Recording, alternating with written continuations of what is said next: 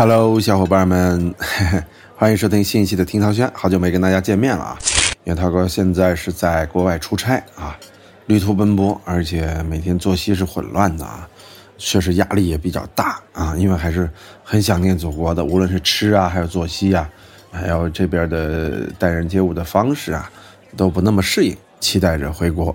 哎，今天呢，我也是聊一聊大家都非常关心的一个小话题啊。还是回国好啊！回国好像这些话题都比大家知道的更早，来了之后比大家知道的都更晚，啊，其实回国也不一定比大家知道的更早啊，因为我对八卦没有那么敏感。但是听涛轩没办法，这我们这是一个八卦的节目啊，我们就得来聊聊很多八卦的事儿啊。今天我们聊啥呢？聊一个敏感的话题啊，对很多人很敏感啊，比如说对枕边风啊，我老说枕边风啊，枕边风那个节目那两位很敏感啊。作为过来人啊，涛哥相对来说不怕这个话题啊，那两位一定很怕这个话题啊。这话题是啥呢？也估计你也能够明白啊，大概猜出来了。那无非就是一个离婚的话话话话题啊，离婚离婚的话题，离离婚的话题啊。这照湖南人说，是不是就是离婚？我们今天来探讨一下离婚的话题啊，对吧？离婚的话题，哎，说实话，嗯，由于这段时间名人离婚太多了。啊，有人说那都哪几个呀？你看最大的规模效应最强的，汪小菲和大 S，啊，有人都不知道大 S 叫什么，徐熙媛和汪小菲，汪小菲也说自己叫汪少菲啊，原来这俩都是一个媒体名字啊。然后呢，还有谁啊？李湘、王岳伦，疑似出事的沙溢，但那个可能是假的啊。我们来聊聊这个不大不小、不新不旧。不热不温啊，但是呢，仍然被大家津津乐道的一个话题啊，就在我们准备录这话题的时候，确实你李湘、王岳伦这个也出来了啊，啊，所以说我们就觉得这个话题还蛮有意思的，啊，这这两个人呢，呃，也都是来自于不同的行业啊。有人说王岳伦和李湘差不多一个行业吧，我觉得也不是吧，一个是这个主持行业的。还有一个算是导演行业，尽管我不承认他导的东西算是电影啊，呃，还有一个你看是商业和这个主持行业啊。当然，主持行业这两位都演戏啊，可能大 S 演的要更好一些吧。我们今儿就来聊聊这个相对好玩的话题啊。有人说你怎么这么开心呢？不是开心啊，就觉得这个聊别人的八卦嘛。反正总觉着这明星嘛，他他们存在的意义啊，某种程度来说就是给大家茶余饭后。的谈资啊，好吧，我们先来聊聊这个王岳伦和李湘，怎么惊喜吧？这俩啊，我一直都觉着，其实蛮奇怪的一对组合啊。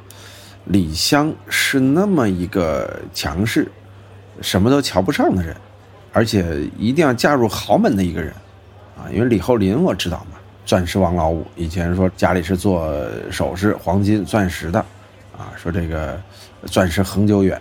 一刻永流传是李湘那个年代啊，就就我小时候啊，这比较知名的一句广告词儿，说李厚霖就是做这个的，啊，所以李湘那会儿是嫁入豪门，结果是在这个李厚霖生意最不得意的时候，然后李湘选择跟他分手，啊，当然咱不是他们家人，咱也不是他们俩当事人，没法给出准确定论到底怪谁啊，但从这点来看呢，外界会觉得，哎，李湘有点不仗义啊。所以你看，李厚霖现在在李湘分手之后啊，也发了内涵的这个微博哈。这李厚霖呢，据那个时候的我知道啊，他也不是什么省油的灯。其实有的时候是这样，呃，尤其对这些嫁入豪门的小伙伴们来说啊，就是就就想嫁入豪门的姑娘来说啊，我奉劝你们啊，如果说纯为了骗钱啊，那嫁去啊；如果说你想有一段美好的婚姻，别这么干。豪门呐。很难有比较专情的，啊，像霍启刚这样的，那是难中又难啊，太难了。因为这是人性啊，一旦有钱，他很难把持自己，这是人性啊。尤其是这种得来全不费功夫的，说一生下来就继承了好多遗产的豪门，我觉得大家姑且幻想一下就得了啊。那豪门多凶险，所以说。像李厚霖这不算豪门的豪门，啊，这李湘嫁了，哎，双李婚姻，其实最后也是不欢而散，一年就离了。当然，李湘那个时候一定也是特别强势啊，所以那段婚姻呢，应该有很多咱们不知道的内幕。但从李厚霖发的这个微博来说，哎也说明他这些年憋了好多气啊。你再看这王岳伦啊，他发的这个微博就更奇怪了啊，也祝李湘和他的意中人白头偕老啊。就这段的结尾，这估计国内大家八卦了半天了，就说明肯定是李湘有人了呗啊。但是你王岳伦不是也搂着女孩在夜店里边被拍到吗？所以这个家丑不可外扬，你尤其是男士去养女士的家丑，你看以前林潇肃人家对吧，忍了那么多年的委屈，啊一直没有说，到现在他也没有说，多爷们儿，对吧？啊，包括这个那天说潘粤明和董洁这事儿啊，当时都赖他身上了，这多爷们儿啊！就有时候爷们儿你能看得出来，但王岳伦，别的不说啊。单发微博这件事儿，他不爷们儿啊，这事儿做的不地道啊，是吧？好离好散啊，大老爷们儿嘛，对吧？所以李厚林多少年后还回来接伤疤，这也不地道，也他妈不地道，真的。我觉得这样的男人啊，别嫁啊。这李湘也是看人的眼光，我觉得有点问题。不管他有什么问题啊，他找着这俩男人啊，都不是太对啊。相反，我们说王小飞。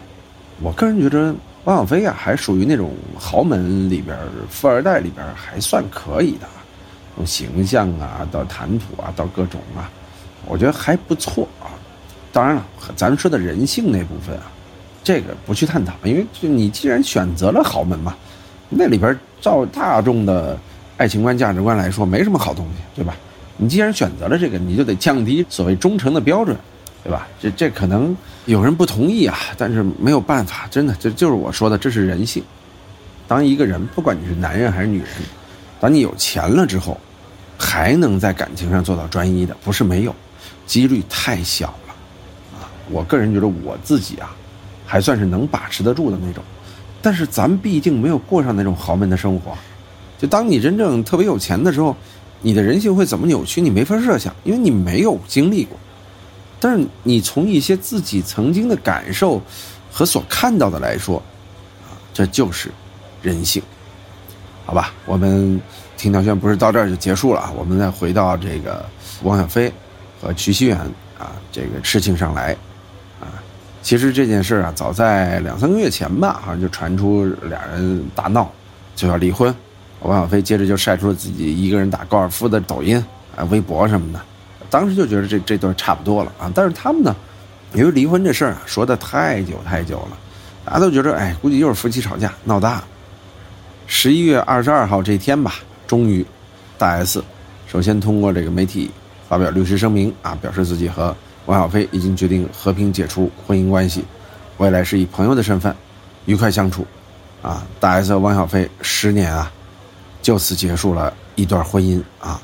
这可能很多人就更不相信婚姻了，这段咱们就要不然念一遍啊，呃，声明的全文啊，致各位关心汪小菲先生和徐熙媛女士的朋友们，感谢各位朋友一直以来对汪小菲先生和徐熙媛女士的喜爱和支持，啊，其实这是可以作为一个范文来讲的啊，把汪小菲放在前面，表达了对他的尊重。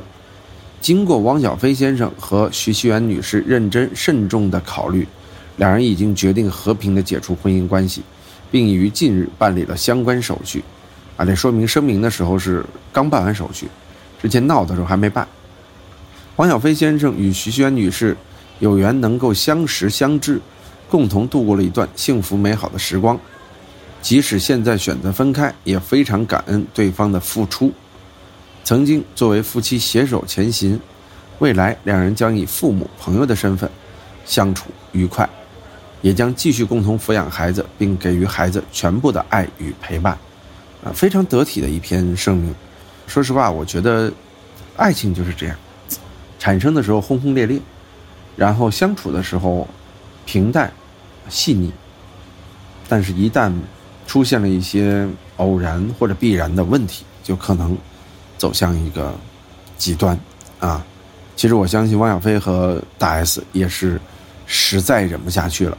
所以就选择了这样的一个分手的决定，啊，那分手其实他们分手啊，跟普通人分手不一样啊。那豪门分手那分钱，几亿的财产那是最麻烦的啊。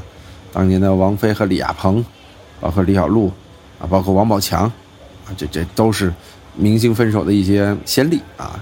这个离婚分手啊，真的是不容易，大家很关心他们怎么来分配财产啊，分配孩子呀，各种各样啊。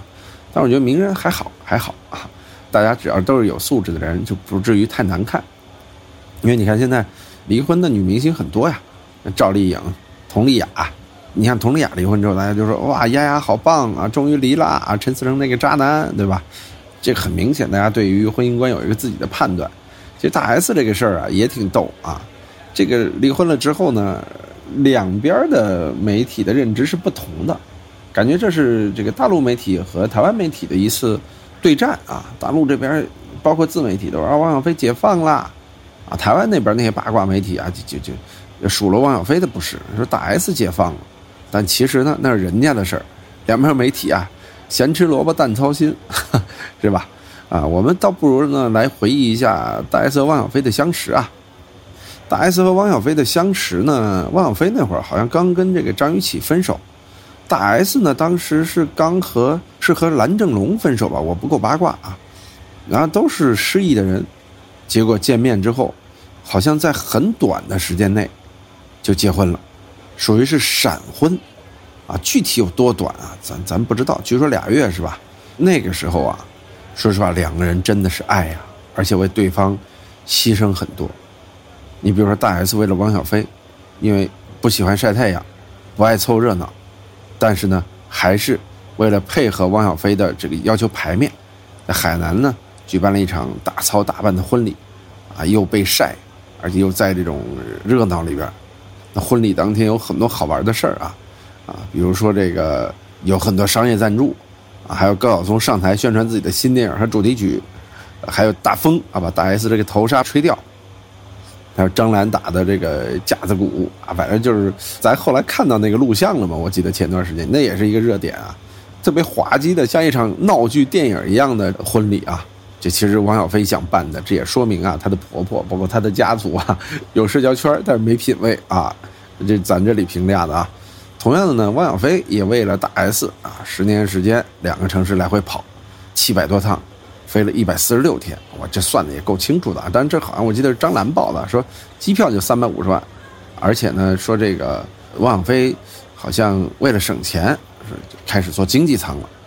说实话，真的是，哎呀，挺难得的啊！后来呢，台湾疫情爆发的时候啊，汪小菲他的事业在内地嘛，来回的飞还要隔离，这一隔离好多天，他就想带着大 S 两个孩子到内地生活。但是大 S 就拒绝了，这拒绝呢是一个导火索吧，啊，然后就吵，呃，其实今年三月二十二号，他们还一起发文庆祝这个十周年的结婚纪念日，啊，还送了大 S 一个大大的钻戒啊，嗯，这个时候啊，我觉得婚姻其实已经出现问题了，而秀，一直是汪小菲和他的妈妈张兰，在俏江南失败之后，包括在俏江南正火的时候。都特别爱做的一件事儿，但是呢，这个秀啊掩盖不了问题。到了今年六月份的时候啊，他的婚变新闻就已经传开了。当年呢，汪小菲因为这个台湾有新冠肺炎的确诊者飞抵厦门，半夜就在微博发文说：“我们抱着一颗真诚的心，被他们不断的利用和污蔑，这么多年来看过来了，实在忍不下去了。按我们北京人的话，一帮大傻逼。”历史书里一定记着这帮汉奸，这个东西其实它涉及到一个意识形态问题或者台海问题，这很大啊。然后呢，媒体就针对这个问题来问大 S，大 S 当时就透露了说正在办离婚，坦诚已经准备好结束婚姻关系。这个时候呢，大 S 妈妈站出来了，这就是六月份的那个八卦的事儿啊，说女儿是在说气话，啊，说放心不下小孩儿，啊，这个女儿女婿会再忍一忍的。随后不久，汪小菲就在微博认错，说是因为担心家里人才说了一些不好的话。疫情期间呢，容易情绪激动，把那个一帮大傻逼删除了，并把记了这帮汉奸改成了继承这一笔。你看他啊，不删而是改，我这个细节就很有意思了。那个时候，我个人觉着双方在试探还能不能好啊，但一定闹到离婚的境地。其实已经基本上把家丑摆在了台面上了。在九月份他前往台湾的时候，那会儿还是两地跑呢，还直播，啊，直播的时候，有人说怎么样，是不是婚变了？而我们很好，但是也就在十月底的时候，他删光了抖音里所有关于大 S 的内容。其实这件事儿啊，基本上已经说明一切都结束了。这可能很多离过婚的人就就已经非常清晰一个人的这种心理路程了。啊在十一月初的时候，大 S 向法院进行了起诉，两人终于协议离婚，啊，这是整个过程啊。恢复单身之后的两个人呢，都有各自的一些变化。比如十一月五号，王小飞就在微博发文说：“啊，我不叫汪小菲，我叫汪少菲，这是我的本名。”这知情人士就说了：“说汪小菲之前跟大 S 上节目的时候，曾经提到自己叫汪少菲啊，在办身份证的时候呢，对方误听成为小飞。”大 S 在节目中说：“这个汪小菲好听多了。”然后呢，在微博，啊，他就改成了王小飞。那个时候啊，都是满满的爱啊。也有说，台湾媒体报道了，说离婚消息公布前一天，大 S 独自到一家高档餐厅吃白松露大餐。啊，这白松露啊，差不多一克的价格是一百八十三人民币。啊，他说只要没喊停，我就一直吃，吃到了多少啊？一万人民币啊。这被解读为大 S 恢复单身的一个仪式啊！十月十四号，哎，这媒体够八卦的。这个汪小菲的母亲啊，张兰在抖音贴出了儿子回家的讯息。照片中呢，张兰为儿子烤了全羊补身子，接着留言说：“儿子是个小满族人，最爱吃羊，所以我给他烤全羊，并说没有人的一生都是春天，也没有人的一生都是冬天。哎呀，都是各自回家，各自有妈啊，回到了自己的生活中去。”啊但是大 S 我觉得挺洒脱的，他他也说了，说我希望小飞，啊，永远过得比我好。哎呀，说实话，我个人觉得啊，两人的这段婚姻的人分开啊，有一点点的遗憾，因为看了一些两人的婚姻之前的真人秀啊，还有各方面的东西，可能不准确。我大概分析啊，大 S 不管是轻度的还是重度的，他是有抑郁症，嗯。因为我我和朋友啊，大家都在看一些大 S 和汪小菲过往的一些经历啊，大家都说大 S 对汪小菲强势，啊，说是不宽容，但其实很多情况下呢，大 S 内心啊，在他近几年出现了极度的不自信，我觉得这是跟远离娱乐圈有关吧，而且身材发胖，这个也是情绪导致压抑的一个很重要的原因。包括那会儿跟王小飞关于减肥这件事就有很多，你看着都就这种家庭就觉得太压抑了。那这种压抑，说实话是女方带来的，就很少有男方能在这种压抑当中坚持太久。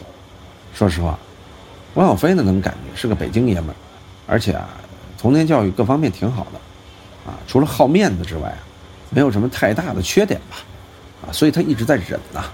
你能感觉得到这种重压之下啊。大 S 是一个那么优秀的女生，她在经历落差之后啊，她会把很多的压力释放给最亲密的人，所以王小飞呢，就是这样一个承受者。这也跟两个人的近几年的经历有关。你别看他们都蛮有钱的啊，但其实人生都是在下坡路嘛。你比如汪小菲，原来结婚的时候，乔江南大红大紫，而且乔江南啊，说实话也利用了。汪小菲和大 S 的婚姻，啊，因为大 S 那会儿火呀，一下子闹得全城皆知，乔江南知名度上去了，但是呢，你菜品太差，管理太差，最后还是挂掉了。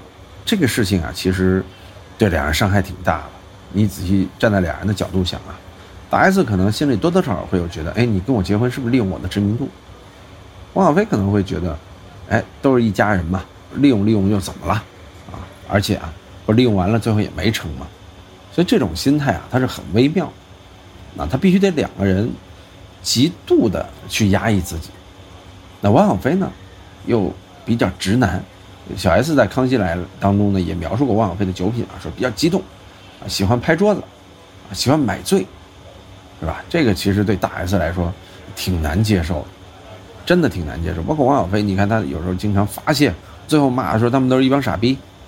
也能感觉到啊，他是一个非常非常不懂得隐忍的人，真的挺难的。再加上大 S 这边啊，这几年也没有这个头部的戏接了，啊，也不像小 S 一样那会儿录了好多综艺，啊，就他好像就理财了啊。我感觉婚姻成了大 S 在和王菲结婚之后这个特别重要的一件事儿了。大家提到大 S，感觉她这几年就在结婚生孩子，而且据说大 S 她是不是还流过一次产啊？我记得，而且第二个孩子生的时候极度的危险啊，差点人都不行了啊。所以这个呢。就更让她心里很难平衡。我原来是一个知名的明星啊，影视歌三栖，现在呢，就做一个家庭主妇。哎呀，再加上这两人中间还有一个不大省心的婆婆啊，张兰，啊，现在还在利用两人离婚这事儿疯狂带货，带货我也带货啊，咱咱不眼馋啊，我就像别人眼馋我黑我啊，啊，我是觉得呀，不是说张兰这不好，完全可以理解，这很很正常嘛，但就这个呀。说实话，对两个人的婚姻啊，有这样一婆婆在啊，她是个小隐患的。对，咱不知道隐患什么样，但你感觉啊，她是个不和谐因素。因为婆婆太强势，儿媳妇儿总是很难过。相反，这个儿媳妇儿也很强势，这婆婆也未必喜欢。尽管我看了很多两个人互相给足面子的视频啊，但你能感觉到，她她那中间透露出来的那个那个给足面子这个潜台词啊，而不是说我就是爱你。呃，不是说这种感觉啊，所以还有张兰这么一个婆婆啊，所以我们分析了这么多啊，呃，也就是大概小复盘了一下两个人的婚姻啊，这毕竟咱们不是他俩啊，这中间肯定有很多问题，咱们说的不准啊，这我们外人来看的啊。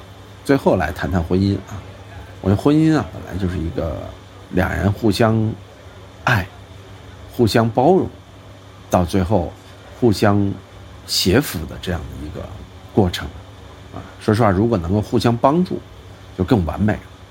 但是中间哪一环节，刚才这几个互相出现了问题，可能都会成为问题。比如说，不能够包容了，不爱，不能够服协了，不能够帮助对方了。其实从这点来说，爱就会一点一点消失。它是一个相互的事情。当婚姻和爱情变得越来越淡的时候。很多人是经历不了这个，或者受不了这个的，会觉得当年那么的甜蜜，怎么现在变成这样了呢？你看王小飞和大 S 这个就很明显啊。